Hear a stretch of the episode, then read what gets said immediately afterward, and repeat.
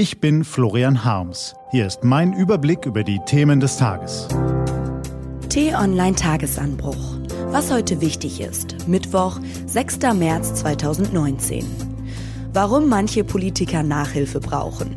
Klaus Kinkels historischer Verdienst und politischer Aschermittwoch. Gelesen von Helena Schmidt.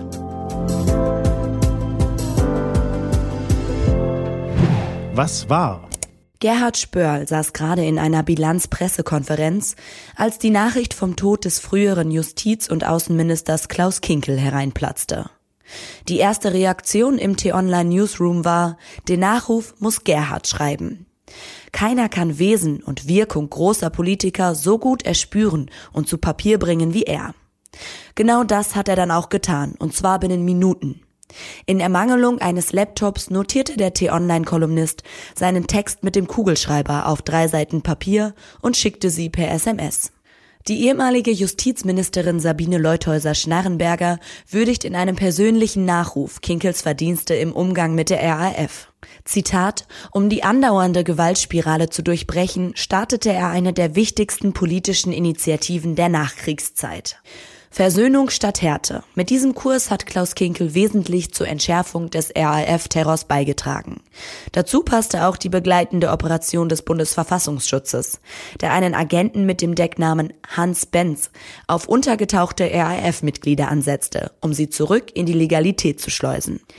Klaus Kinkel mag nicht direkt in die Verfassungsschutzaktion involviert gewesen sein, aber seine Initiative ebnete ihr den Weg.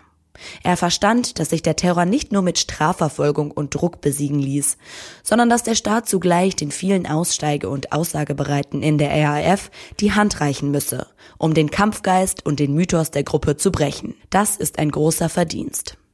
Die Europäische Union ist eine großartige Errungenschaft, aber ihre Beamten und politischen Vertreter sind oft Kleingeister. Das beweisen sie einmal mehr beim sogenannten Europäischen Leistungsschutzrecht. Sie geben vor, die Interessen von Künstlern und Verlagen zu schützen. De facto beschneiden sie die Kreativität des freien Internets, genauso wie die Gestaltungsmöglichkeiten digitaler Unternehmen. Von einem Rohrkrepierer sprechen Kritiker. Auch deshalb, weil die sogenannte Reform das Hochladen und Teilen von Fotos, Videos, Grafiken auf YouTube, Twitter und Co. massiv erschweren würde. Treibende Kraft bei dem Vorhaben sind CDU und CSU, also zwei Parteien, in denen man digitale Kompetenz mit der Lupe suchen muss. Zu einem der obersten Leistungsschutzverfechter schwingt sich Manfred Weber auf, der CSU-Spitzenkandidat für die Europawahl. Ihm und seinen Parteifreunden schlägt nun die Wut einer ganzen Generation entgegen. Büros von EU-Abgeordneten werden mit wütenden Zuschriften und Anrufen junger Wähler bombardiert. Gestern Abend demonstrierten tausende Menschen vor CDU-Geschäftsstellen. Für den 23. März, kurz vor der entscheidenden Abstimmung im EU-Parlament, sind bundesweite Proteste angekündigt. Verständlich.